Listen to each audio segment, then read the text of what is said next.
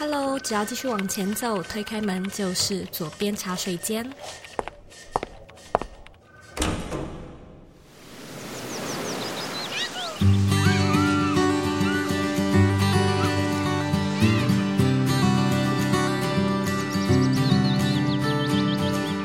你现在在收听的是《左边茶水间》第一百六十二集。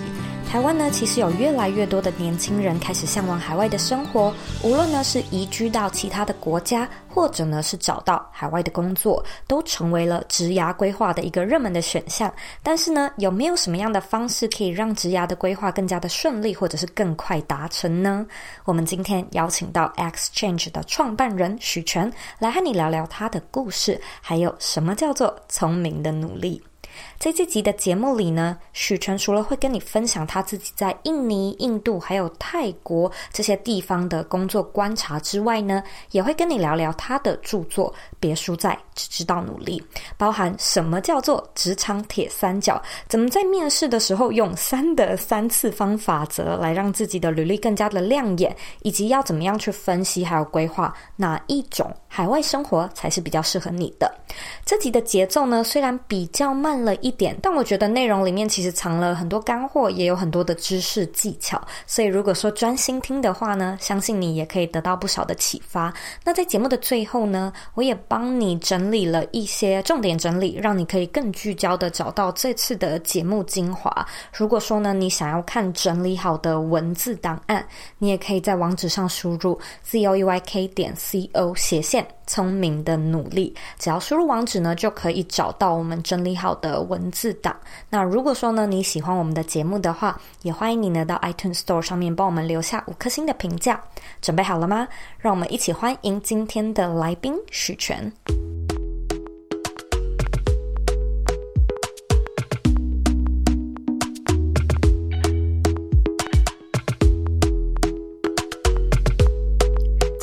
非常开心能够邀请到 Exchange 的创办人许权来到左边茶水间。之前，也就是二零二零年也出过一本书，叫做《别输在只知道努力》。相信听众听到这本书的书名，可能就会很好奇，哎，那要怎么样努力？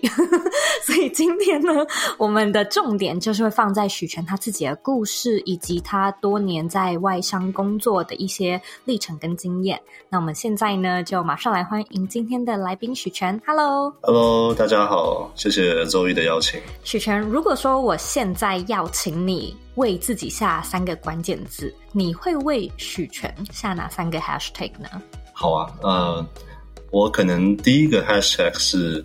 呃，长脸夫妇漂流记，which is 我的 我的 fan page 的名字。然后，因为我跟我太太脸都很长，然后我们都在东南亚漂流，好可爱，对，具象化。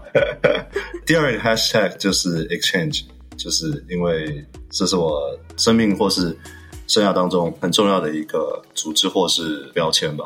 第三个话是教练的实践者。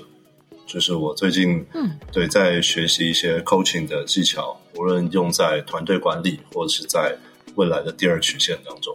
就是我是一个九零后，那在录音的这个当下呢，其实是我三十岁的最后几天。对，很高兴。哇，那先祝你生日快乐！谢谢，谢谢，谢谢。对，很高兴跟 Zoe 一起聊天。那过去呢几年，我是在印尼、泰国、印度，就是外派担任啊、呃、一些分公司的高管。那我上一份是在 Lazada，就是阿里巴巴收购东南亚最大的一个电商，然后做他们的副总。那目前我在一间美国上市的公司担任东南亚的区域总经理。那在台湾的话，我有创办一个互联网从业者的社群，叫做 Exchange。那主要是帮助台湾的网络人才。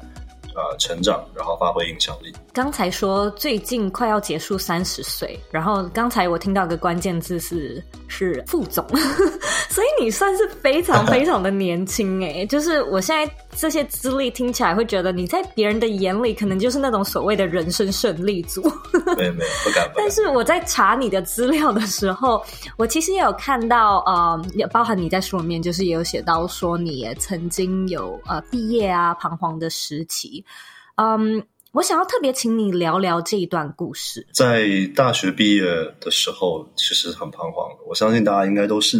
嗯、对，当时候我对有两个彷徨的点吧，就是第一个是眼下就是举步维艰的一个迷惘彷徨，就是我当时候其实是正大法律系，然后我我想往行销商管去转，嗯、但是我没有相关的背景，也没有家里的背景。然后我也没有太明确的头绪该怎么做，嗯、对，所以这是一个眼下的一个彷徨跟迷惘。然后另外呢，是我后来做了一些呃努力，我我举个例吧，包括就是校内我去啊、呃、做了旁听，然后校外的话我去做了很多的实习，嗯、然后广投履历，对，后来终于、嗯、对能够进到呃外商。那时候就是啊，三星电子、嗯、对，然后做他们的储备干部。你说的现在是行销的领域，对不对？对，是转系转行的这个领域。OK，是是是，但是就碰到第二个彷徨，就是啊，对未来职涯想象的彷徨跟迷惘。嗯，对，因为进到了外商，好像一切应该一帆风顺，但并没有，就是等于看了看公司里面，就是我可能要爬十年才能成为我我隔壁的这些小主管。那还是买不起房子，还是做着很辛苦的工作。嗯，对，所以，嗯，对，这些都是当时候面临到的彷徨。你所说的这些彷徨，我相信跟蛮多听众都蛮相似的，就是大家可能听了都会觉得心有戚戚焉。可是你自己也曾经说过，要善用自己的迷惘。这个词现在听众听起来可能会觉得哇，好抽象哦啊！我就很迷惘，我是要怎么样运用？能不能够请你就是解释或者是举例一下呢？好啊，好啊，我其实也蛮迷惘，我怎么会说出那样一句话？对，对，但我想一下，我那时候的全文啊、一个是说每一份工作转换前，我也是迷惘，然后因为这份迷惘，然后对自己不满意，我才能继续往前走。我觉得肯定。我们很多时候是是迷惘，但是因为迷惘，所以我就会想要去尝试找答案，带着问题，然后去去尝试不一样的方式，然后 maybe 会错误，但是我就回来修正，然后重新带着问题去尝试，maybe 会错误，但是我就回来重新去修正，然后重新去尝试。嗯，对，我觉得这就是网络业所谓。Try and error 的这个精神，嗯嗯嗯。同时呢，我觉得还有一个很核心的背后的这个动力是对自己的不满意。对，因为只有对自己不满意，我才会觉得有问题，才会想要再去前进。对，不然我其实躺下就好了，就在就在原地躺下。对对对对呀！我举个例子，就是就比如说我刚前一题聊到啊，我进到外商之后。就是对职涯的想象开始很迷惘，就是觉得哎，爬十年之后才能成为一个小主管，然后还是蜗居啊这样子，就带着这样的不满意跟迷惘，我就去试各种的方式，比如说啊、呃，进到网络业，然后发现哎，网络产业是一个很新的啊、呃、产业，它给年轻人很多机会。对，然后另外一个尝试是我往海外市场去走，那发现他们给我们更大的舞台，相较于啊、呃、台湾这个两千三百万人口的市场，海外的新兴市场，对，给到我们更多的机会，更多市场缺少的空间。就这些都是我因为迷惘跟对自己的不满意而去做的尝试。那有些有有好的反馈，有一些是可能失败，但是至少让我踏出新的一步，这样子。嗯嗯嗯，我其实对于迷惘的这一块，我自己也有一个。该说 mantra 吗？还是 philosophy？嗯，就是我在看这件事情的时候，我都会觉得，大部分的人遇到迷惘，可能心里就会开始焦急，不然就是无力。嗯，其实呢，你在看这件事情的时候，你可以把它变成是一个 problem solving，嗯，可能就是发生在你生活中一件有趣的小课题。然后学着国外叫做 turn problem into project，嗯，就是、嗯、好，你现在有问题了，那我们要怎么样把它变成一个项目或者是一个呃，就是 project，就是你接下来可以去呃一步一步，可能也会像是行动清单，不然就是你也可以把它想象成什么 fun list，就是很有趣的，你就是接下来每一天给自己不同的任务，有一种解密解任务的感觉。我觉得用这种比较 playful 的心态去看，或许压力就不会那么大，也或许就不会那么无力、那么焦急。同意，同意。那我现在就想要来跟你聊聊你前阵子去年出的那本书，书名呢叫做《别输在只知道努力》。其实我觉得光是看这个书名，我自己就诶会还蛮好奇的，想要翻一翻，那究竟要怎么样努力？可是在这之前，我还是很好奇，就是。是在什么样的情况下，或者是是不是经历了什么样的事情，让你突然有这种哦，别只知道努力的领悟呢？我相信应该是有发生什么样的事情啊，嗯、所以也想要请你跟听众分享一下这段故事。呀，其实我我 sorry，我 echo 一下，呃，Zoe 你刚刚说的，就是我觉得这个 fun list 或者是就 problem solving 这个感觉，我我非常认同。那其实我整本书就是想说，就是职涯其实。可以像打电动一样，嗯，比如我们玩超级玛丽，大家应该都玩过。那像我就是一个很没有电动天分的人，我可以很努力的，就是一直玩，然后一直在前面几关一直死，死一百次，对。那、嗯、versus 就是如果我看过攻略，我看过别人的 YouTube 告诉我哪里该跳就可以吃到蘑菇什么的，那这个效率是完全不一样，嗯、对，所以。不只知道努力，嗯、他也去参考别人的经验，一个更好的，比如像游戏攻略这种感觉。所以，嗯、对，说回来就是啊、呃，如果我只知道努力的话，就举刚刚说的，我在啊、呃、台湾进到外商啊、呃，比如那时候进到三星，后来进到 Line。那如果我继续待着，继续很努力的爬鸽子，我现在三十岁，maybe 是可以很荣幸的升升到经理，然后月薪十万，那可能年薪破百万。但是，相较于我现在的年薪，可能是十分之一。或者举例，我后来进到另外几家公司，包括我在啊、呃、印度的阿里，对，那那时候股票啊薪水都很不错。如果我就继续努力，对，就是也不错，就是零几年薪水。但是呢，因为去年印度把很多的这个华语区的 App 都封了，嗯，对，办公室都关了，那我现在基本上是是应该会是失业的状态、哦、，right？所以，如果我就埋头努力，然后就是不去往前看，不去尝试不一样的方法，那我可能现在不会是一个非常好的一个状态。嗯，我现在想要插一个话题，嗯，请你跟听众分享一下《别输在只知道努力》这本书，你能不能够简介一下它里面的内容，或者是精华主轴是什么呢？我书里面第一块是讲这个内功的部分，就是打一些基础，让自己。碰到什么样的状况都临危不乱，那包括几个重点吧。一个是我们要先有啊，厘清自己的价值观，然后确定要去努力的这个方向跟目的地，这是第一点。嗯，第二点的话是啊，怎么样找到自己在职涯上的定位？那我想引用的不只是啊产业、职务双轴，而是加上第三维，就是。市场因为是一个全球化的时代，嗯，啊、呃，想做的事情 maybe 在其他国家能够有一个更好的发挥。然后第三个就是仍然在内功这个范畴，就是我们去摸清楚啊、呃，我们的目标跟现在的这个距离，然后中间要去 conquer 这些规则，然后去最小化这个距离跟效率，这个是内功的部分。所以第一块是讲内功，第二块是讲外功。就是一些撇步吧，一些大招。嗯，对，比如说我提一个想法是职场的这个铁三角，叫做实力、人脉跟故事。对，因为我们很多时候努力在实力这块，对，就是好像自己很强，但是没人知道，很很悲怆。对，哦，要懂，或者是大家觉得要交朋友，要认识很厉害的人，人脉，对，但是其实很多时候能力不强。但是认识很多人只会臭名远播，就是我觉得是一个三角的关系，嗯、对。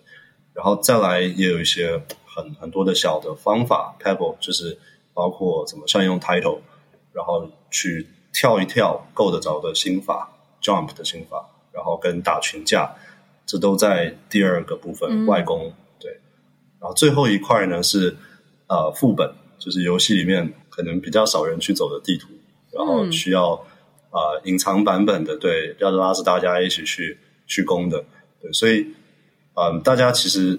主要都是有副本就有正本嘛，那大部分人玩的就是正本，就是大家看得到的这些，嗯啊、呃，黄金公式啊，人人胜利的公式啊，去读 MBA 啊什么什么。但是，嗯，如果啊、呃，比如像去出海工作，甚至去到一些比如像印度、印尼这些大家可能没听过的地方，嗯，对，那这些啊、呃，所谓游戏里面没没什么人去走的地图，嗯，这个也是我我呃在书里面一起分享，然后其实。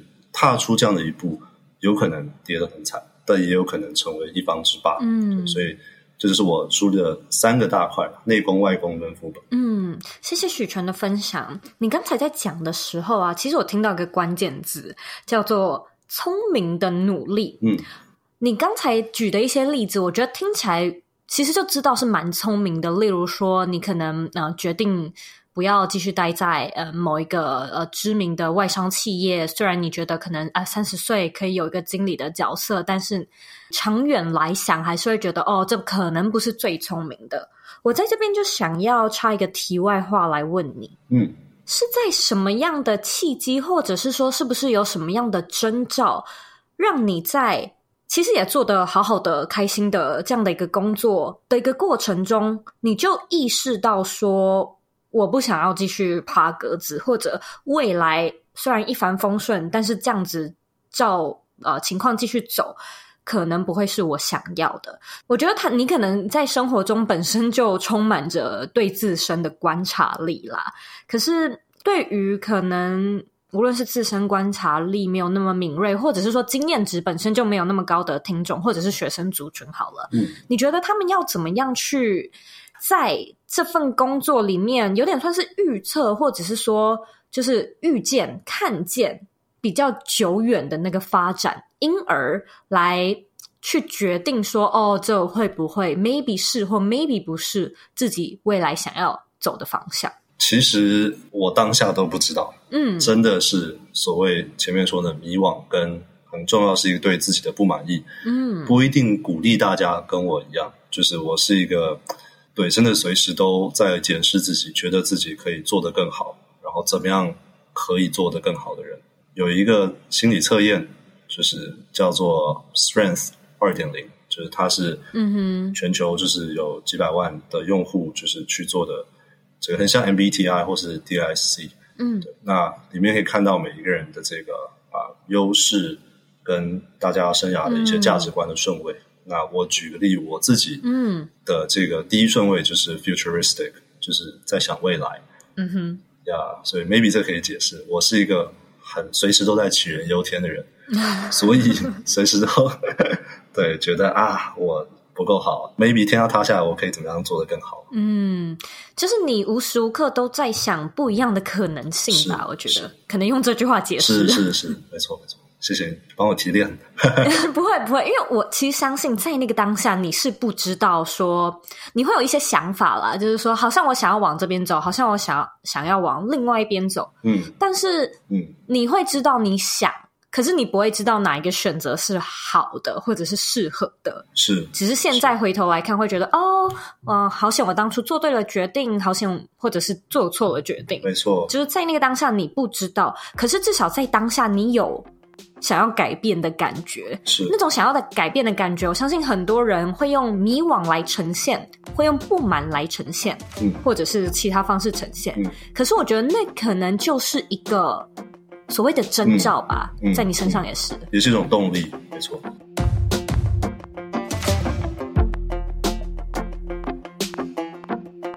嗨，我是周乙。如果你喜欢今天的节目内容，欢迎加入我们的脸书私密社团。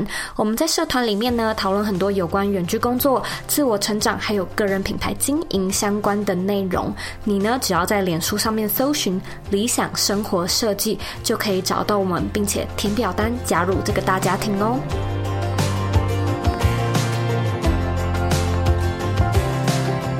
我们现在拉回来聊，什么叫做聪明的努力？我觉得这个词用听的时候，你可能会觉得，呃，我好像懂，可是就是真的搬到现实中，你会觉得，OK，我有听没有懂，我我其实不懂。所以你会怎么样定义这个字呢？或者这个词？简单点的定义，我们努力之前一定要知道目标。那在目的地跟自己现在所在地的这个最小的距离，maybe 就是一个。所谓聪明的努力，那我举一些例子哦。第一个例子可能会戳到大家，maybe 有一些人的痛处。嗯，对，我觉得每个人都有一些 dream job，然后我我看台台湾很多弟弟妹妹们都想转职。对，那很多人的这个努力的方向呢，就是他们去上很多的课程，去参加很多活动，去看很多书，自我学习。对，非常好。对，但是呢，也很多时候发现哦，他们。拿到了面试，面试官聊的，希望他有的这个方向，跟他这个过去上的课，跟他所累积的能力不一定是 match 的，这个就是很可惜的，没有努努力对方向。对，当然我不是去否认这些努力的价值，他仍然自我成长，但是他没有达到他的目的。对，所以举个例子，同样的，如果能够聪明的努力，maybe 是。直接找这个 dream job 里面内部的人去问，哎，你们具体怎么工作的啊？有什么实际需求？然后去做一些 side project，然后是跟这个完全相关的，然后甚至拿一些其他的公司面试去练练手。Sorry，最后一个 maybe 是在面试的时候，就是用啊，我书里面提到一个一个大招吧，就是三的三次方，三的三次方还有三乘三，最后变成二十七。那第一层三是我们在转职，无论写履历、面试的时候，我们不去很流水账式的去讲自己过去的经历，而是我们先 identify 对方这个职缺，他们需要哪三个最关键的能力跟品质。对，那去 customize 说，OK，我刚好有这三个能力。那第二层三呢？每一个三，大家可以想象树状图这样分出来三个字。对，每一个能力，我拿三个实际的 case 去佐证我有这个能力。所以你要举九个例子哦。对，总共这张表上面有九个例子，不 多不多。对，然后每一个例子尽量就是一两句话可以表达，而且有量化的数据，不然大家都说啊，我会社群营销，但是我跟大家的差别在哪里？嗯，maybe 我是。多少时间内对达到几万人的成长，engagement rate 到多少这样，这个是第二层三。那最后一层三就是每一个例子，我有三个步骤，很简单的去描述我怎么做到。对，那我也推荐呢用这个 STAR 的法则，就是大家可以上网查，嗯、就是遇到的情景困境，然后我要怎么去啊、呃、完成这个任务，然后我的行动跟这个。result，这样去铺成一个，就是我每一个例子怎么样很精简的达成。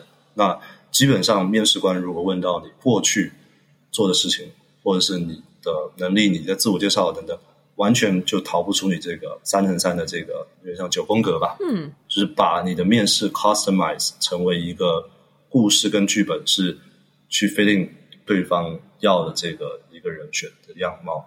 对，那直接戳到他们的要害。这可能就是很聪明的努力，能够更有效率的达到目标，这样子。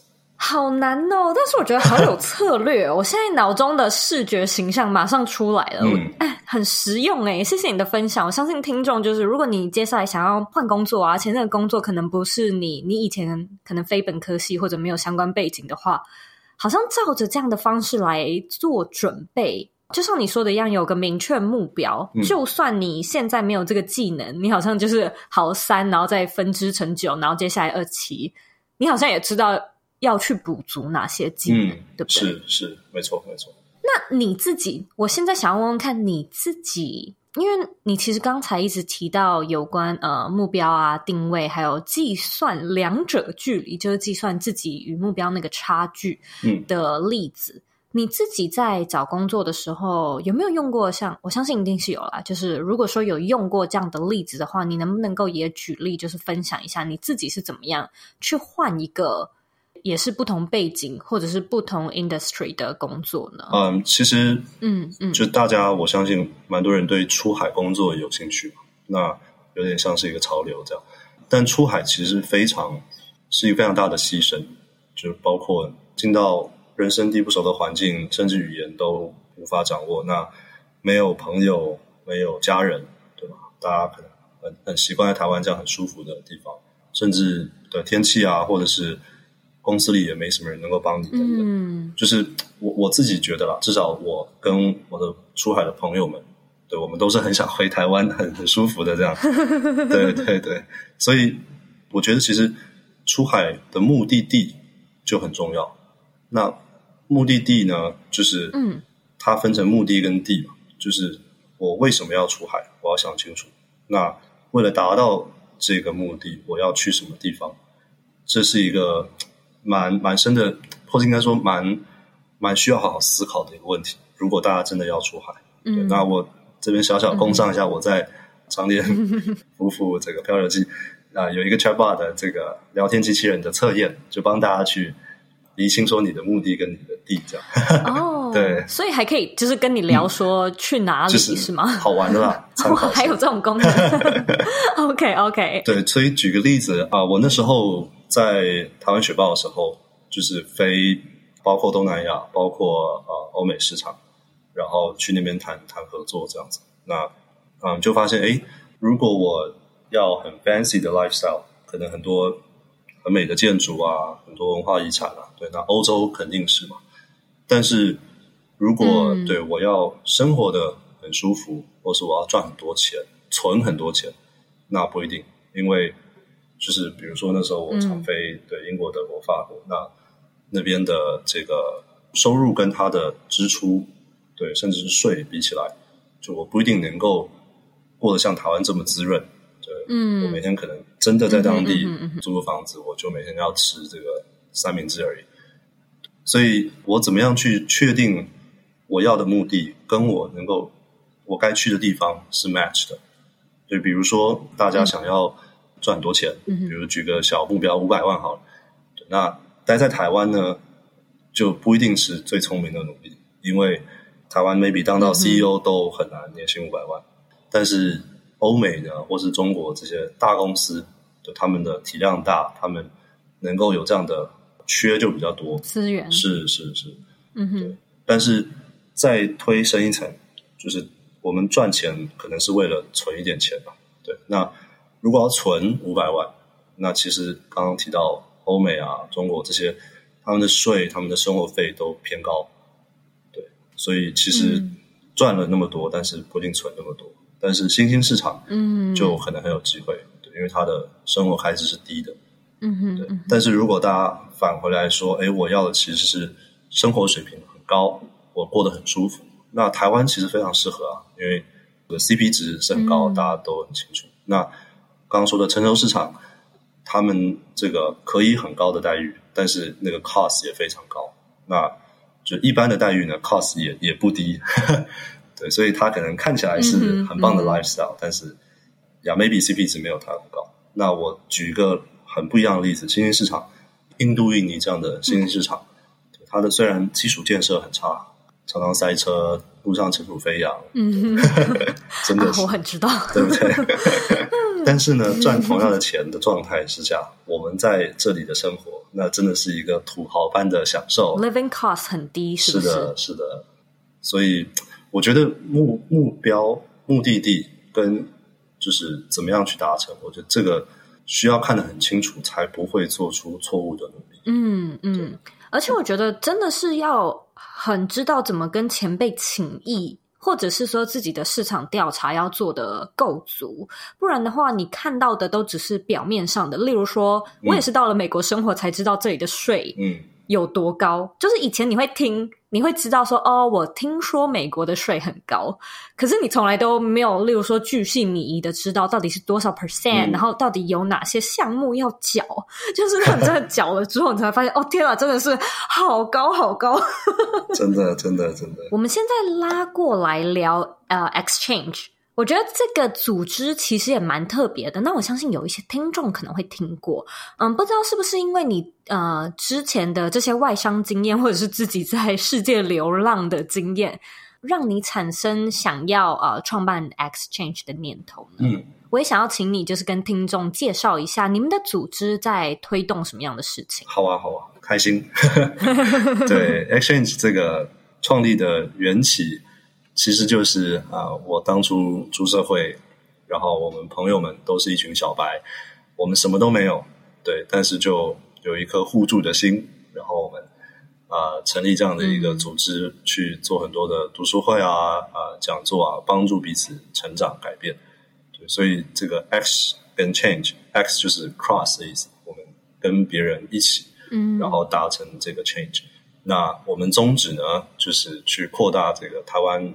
网络圈年轻人在全球的影响力，那这个影响力我分成三个层面。第一个影响力的层面是产业内的，对，就是我们在台湾加上全球九个城市啊、有分社啊，总共有超过万人这样的一个 size。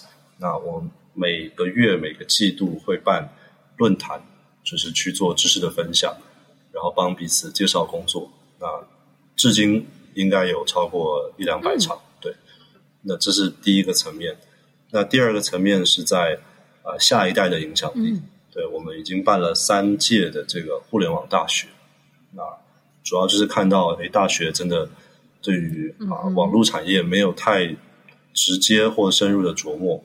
那我们希望帮助学生去看清楚啊、呃、业界实务跟这个学校之间的这个。距离，然后帮助大家去找实习跟工作，对，这是第二个层面。然后第三层面是做社会回馈。那我们已经办了两届，就是帮助超过一百家这个社服公益的组织，就给到他们一些数位的课程，让他们用这样的网络 digital 的能力去服务他们所服务的群体。对，所以主要是用这三个啊、呃、层面的影响力去。使用数位的力量，就帮助彼此了。那我另外分享两个很酷的一个计划吧。嗯，我们最近啊、呃，我们有一个工程产品组，对，我们在磕一个台湾版本的 LinkedIn，就是把这个在全球海外漂的，oh, okay. 或是台湾这些最优秀的青年，包括像 Zoe 啊，对 这些，能够在 这样的一个 platform 上面，对我们能够看到彼此，然后。去去产生交流，就我们把线上线下就全部都集中在这样的一个平台上。对，这是第一个好玩的 project。对，欢迎如果有工程大大，就是 欢迎来玩。第二个是我们最近呃开始做一个小的天使会创投，嗯，就是因为我们过程中也看到很多很棒的伙伴，他们开始创业，然后啊、呃，我们刚好也有一些募到一些资金，对，帮助这个。比较比较优秀的新创，所以也很欢迎各个就是新创比较早期的来跟我们聊天。哦，太棒了！这里我会非常感兴趣。嗯、我身边有一些朋友想要创业，搞不好也可以就是 connect 一下。呀呀呀！太好了，欢迎欢迎。所以听众听到这边，可能嗯不知道会不会还是比较模糊一点，但是我这边呃聚焦一下，嗯，好像就可以把它想象成，对，确实是一个台湾版的 LinkedIn 呃互联。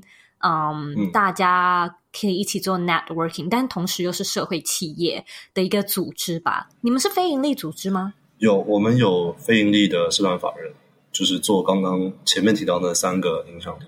但是我们也成立一个啊、呃，就是创投，是对 separate 哦，然后一起做一个对整整体的服务吧。其实我看到许晨你自己也有好多。我觉得生涯上的规划吧，嗯，因为就像是我们在呃开播之前，你就有跟我聊说，你未来其实也想要往 relationship consulting 的这个方面、这个方向做发展。那这一块是我们刚才在聊你的人生历程的时候，好像都没有聊到的一块，就是 relationship 这个 idea 到底是从哪里来的？嗯嗯、我也想听听看你接下来的规划是什么。对，其实这也是我现阶段的一个。以往对，是不是蛮跳痛的？非常跳痛，对。呃，我娓娓道来一下为什么？好，对，嗯、呃，其实辅导啊、咨商啊这块有三个大的分类吧。就是嗯，第一种是 mentoring，其实这块其来有自，就是我在 exchange 跟很多弟弟妹妹们去帮他们简单的 mentor 他的转职啊、职涯成长。嗯哼。然后第二个类型是 consulting，对，就是需要比较深的专业，嗯，顾问类的。对对。那其实我父母都是这个智商辅导专业，然后父亲是牧师，然后母亲是神学院这个教这方面的就教书的，所以啊、呃，他们都在做婚姻辅导，然后已经帮助应该有几千对的这个夫妇吧，哦、所以所以这算是你家庭事业吗？家族事业？Maybe 是是是，可以这么说。然后第三种类型是 coaching，就是啊、呃、教练式的这个。包括像提问啊，嗯、用激励的方式去帮助员工跟这个教练对象去做到自我成长。对，所以我个人是正在摸索，然后希望融合这三者，我都有在接触，然后去能够就帮助别的人这样子。那因为人的一生其实离不开工作跟婚姻嘛，所以怎么样在这两个方向去聪明的努力，然后提升这个生活质量。所以我举个例子，现在。我已经考到这个有婚辅的证照，然后我正在考这个国际的 coaching 的执照，嗯、然后同时也帮就是自己投资的一些新创做顾问。那我希望这成能够成为我未来的第二曲线吧。那我在这边就想要好奇问一下哦，虽然啊、呃、爸爸妈妈这里可能是有一些呃专业的背景，但是因为你之前不太算是说有接触过婚姻啊，或者是感情心理咨商这一块的。资讯，你是怎么样去学习的呢？都是因为受惠过，或是被 benefit 过，所以才想要去推广或是发扬。那当初我跟我太太其实也就是有经历过这个婚姻前的辅导，然后有非常非常多的收获，帮我们解决很多的问题。Right，然后我们婚后也跟其他的夫妻一起有做这种啊、呃、辅导的这种 group，所以这个是让我。很深体会到，对，这是一件好事，不然真的很像小时候爸妈做什么，我们就特别不想做那那些事情嘛。对，嗯哼嗯哼嗯哼嗯哼嗯。你现在这样讲，我其实蛮有感的。我好像之前在美国听到一个例子是。好像也是离婚律师提的例子吧，他就说我们连开个车都需要去上呃驾训班，然后要考证照。嗯、婚姻这种一辈子的事情，嗯、为什么我们没有那种辅导班，然后也不用考证照？真的，真的，我那时候一听我就觉得，哎，有道理哎，真的非常非常好的例子。尤其，嗯，婚姻是决定了大部分人大半辈子的生活的质量或是快乐程度。嗯哼，那。我们工作都这么多自我成长的的方式了，婚姻更更需要。而且其实，嗯，我我分享一个小的 insight，就是啊、呃，其实男生女生里面，女生是更本能性的会去照顾家庭啊，去在乎这段关系嘛。嗯，对。那所以男生常常就是就躺在那儿，就是回家就 就什么也不做。对我我也是，不好意思。对，就是关系当中很常是女生很很辛苦，男就是婚进到婚姻了，然后男生在那边就是很一根木头。但是呢，如果有意识的去开始去经营婚姻，就是开始了解到这件事的重要性，那男生通常会成长的很快。对，所以我觉得男女都不要放弃了，就是婚姻其实是很有、嗯、很有机会变得更好的，是。嗯嗯嗯嗯，我非常认同你刚才说到的这一点，因为我先生他也是，我相信我的听众一定知道，嗯，我先生是一个很爱聊感情经营这个议题的人，其实还蛮还蛮特殊的，就算是一个很特别的例子。嗯，因为我也是一个工作狂，所以我花很多时间在工作。他就会提出像是那种，哎，为什么我都要减你工作剩下的时间？为什么你跟你的助理每一个礼拜都会有一个聚焦的开会，而我们都没有？我们家庭里面的 家务事啊，或者是呃性生活啊，或者是说两个人在处理关系的一些呃技巧啊，你难道都不觉得有可以提升的地方吗？用这种语气来跟我说话 然后我就觉得哦，这个人真的是很特别，也也算是蛮可爱的啦。是 是是，很难得，很好很好。对，真的算是很难得。也会跟，对所以我我我其实对这一块自己也是很感兴趣，可是可能另外一半也很很 engage 吧，就是会很想要参与，或者是他也会提议。嗯，那以前呢，就是我在谈恋爱的时候，我其实真的。不会觉得说，嗯，这是一个要花这么多心思来经营的一件事情。嗯，就是我们像你一样，一般讲到事业，你可能就会有很多的成长，然后你每一个月公司都会有学习的资源，所以你去进修。可是，在感情里面，你就会觉得啊，就是同一个人啊。而且很多台湾人或者是亚洲的思维会觉得说，哦，我就是结婚了，所以我有所交代，我就是这件事情搞定了，所以我就。放在那边，嗯，可能很常会有这样的思维，但哎，没想到它确实是一个可以不断有进步空间的事情。是是是。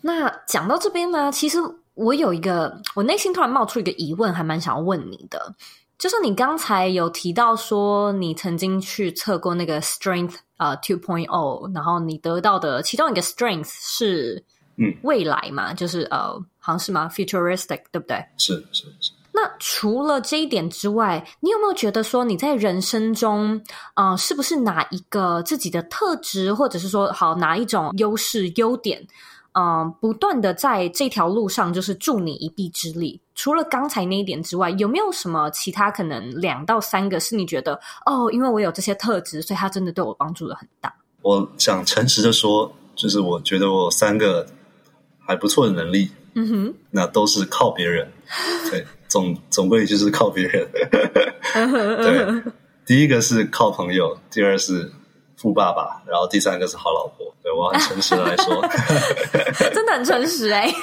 是不是？是不是？靠朋友呢，就是比如像 Exchange 这种，就是我觉得我很擅长打群架吧，嗯，对，因为一个人学习或成长很孤独的，对，很容易自我放弃，但是一群人就不止走得更远，还可以走得更快。嗯，呀，Exchange 就是一个很好的证明。我们五年之内刚刚开始成立那群人，我们现在都发展的挺不错，对。然后一起做了创投。然后第二个富爸爸呢，就是我，我爸是牧师，所以没有没有什么钱。但是我天上的父亲，就上帝，嗯，让我在逆境当中，对，能够就是有平安喜乐，能够去去度过吧。就大家可能看过《密商》那本书，嗯，就我觉得这块是信仰给我的。然后。顺境当中也不去太得意忘形，希望没有。对，然后、嗯、最后一个是对好老婆，就是真的，我很谢谢我太太陪我走天涯，就是印尼、太太是不是在旁边？泰 国对，脖子上上架着刀说的。对，然后真的谢谢她，就是对，所以然后我也真的体认就是 happy wife happy life，所以嗯。感谢他，对，好好棒的分享哦！今天非常谢谢呃许晨，嗯，这么不藏私的跟我们分享你自己的故事跟经历。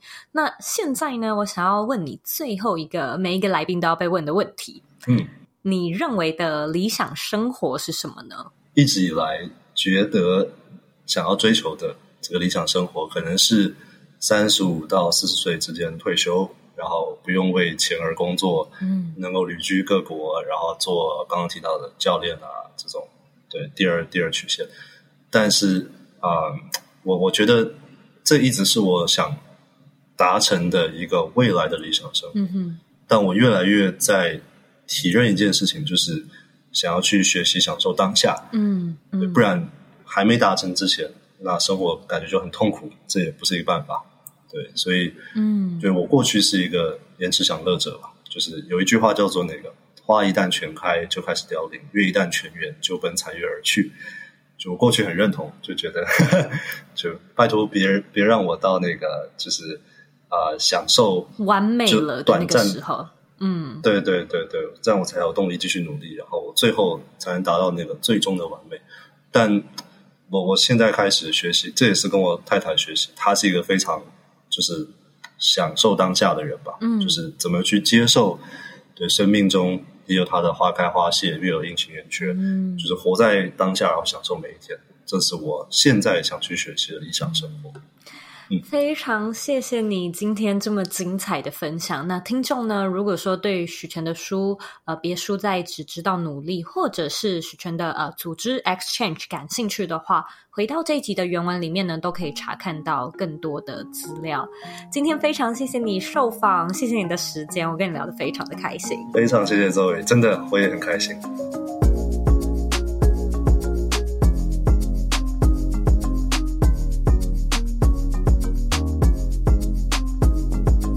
今天的重点整理一。许全分享，在做职涯规划的时候呢，可以分成两个区块，第一个是内功，第二个是外功，攻击的攻。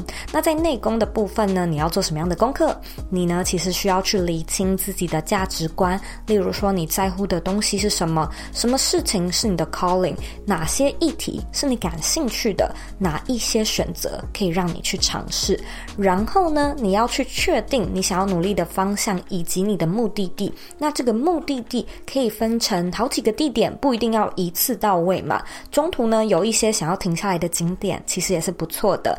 那试着在这个中途的定位点呢，找到自己职涯上的定位，也花一点时间呢，去厘清你自己的目标，还有你现在的距离到底有多遥远。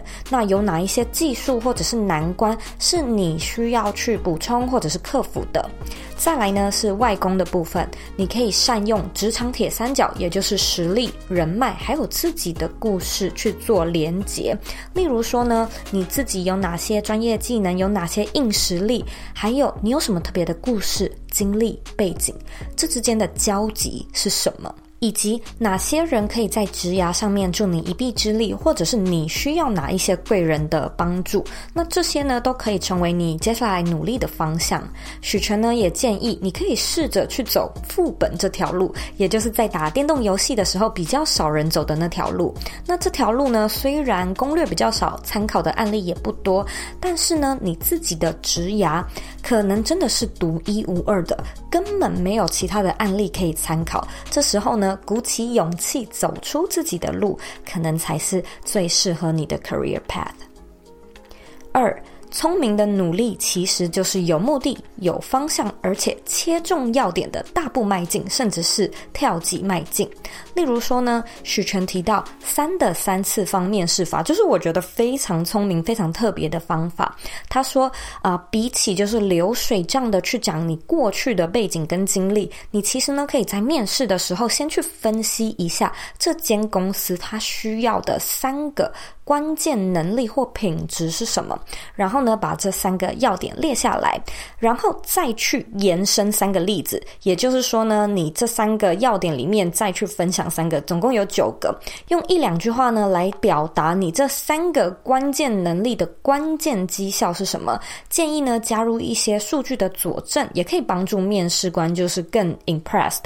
最后一层，每一个例子呢都请你用三个简单的步骤去描述。你是怎么做到的？在这里呢，你可以参考 STAR 法则，STAR 就是 S T A R，它是由情境，也就是 situation、任务 task、行动。action 还有结果 result 这四个要素所组成的，所以它其实也是面试官很爱问你的问题嘛，因为它可以帮助面试官很具体的去了解，当你遇到一件事情的时候，你会怎么样处理？你有什么样的行动？你可以带出什么样的结果？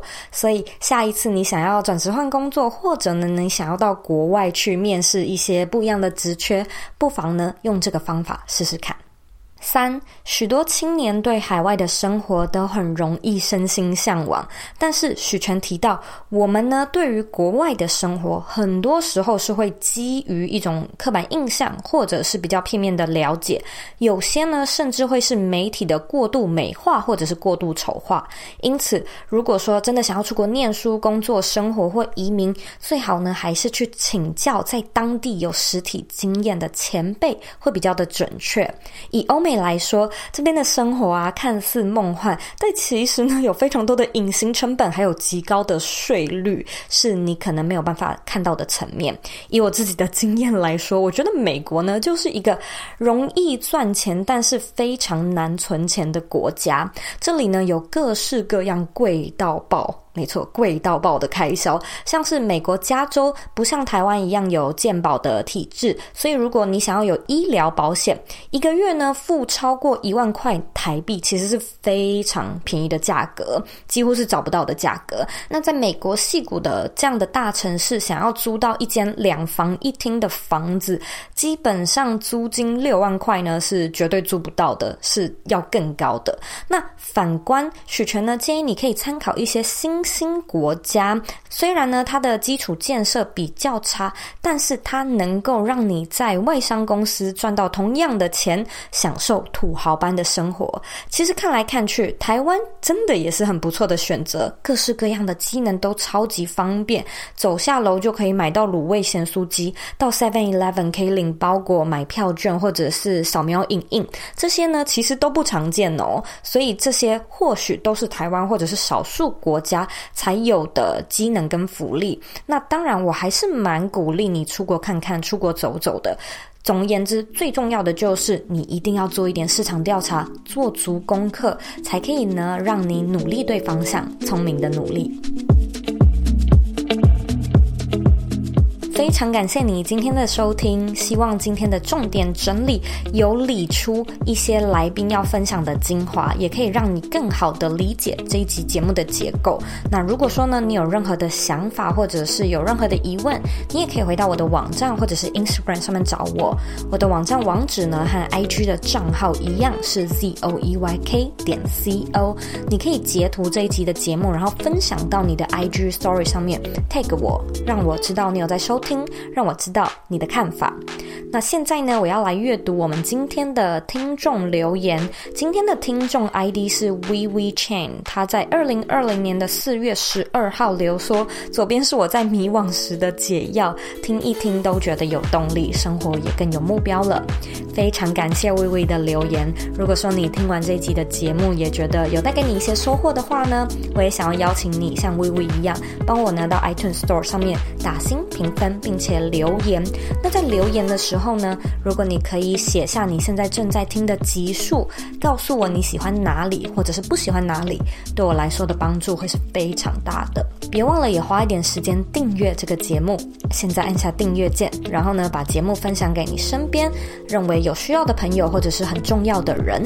只要透过你的分享，只要透过你的传播，你呢也可以一样改变世界，让更多人打造他们的理想生活。最后的最后呢，我知道你是非常忙碌的，我也知道你可以选择去做很多很多其他的事情，但是呢，你却选择来收听这一集的节目，我真的真的非常的感谢你。现在呢，我也想要花一点时间跟你说，你是你人生的负责人，你有权利也有能力去过你热爱的人生。我们下次见喽。